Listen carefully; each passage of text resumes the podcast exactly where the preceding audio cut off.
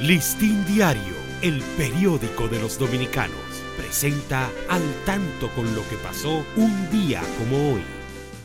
8 de enero de 1857 fallece don Federico Segovia, cónsul de España en Santo Domingo. Llegó a tener una notable influencia en la política dominicana por su estrecha relación con los grupos conservadores y anexionistas que controlaron por seis años el poder.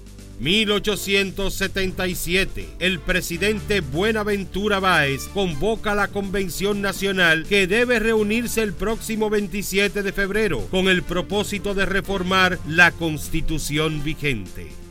Listín Diario, el periódico de los dominicanos, presentó al tanto con lo que pasó un día como hoy.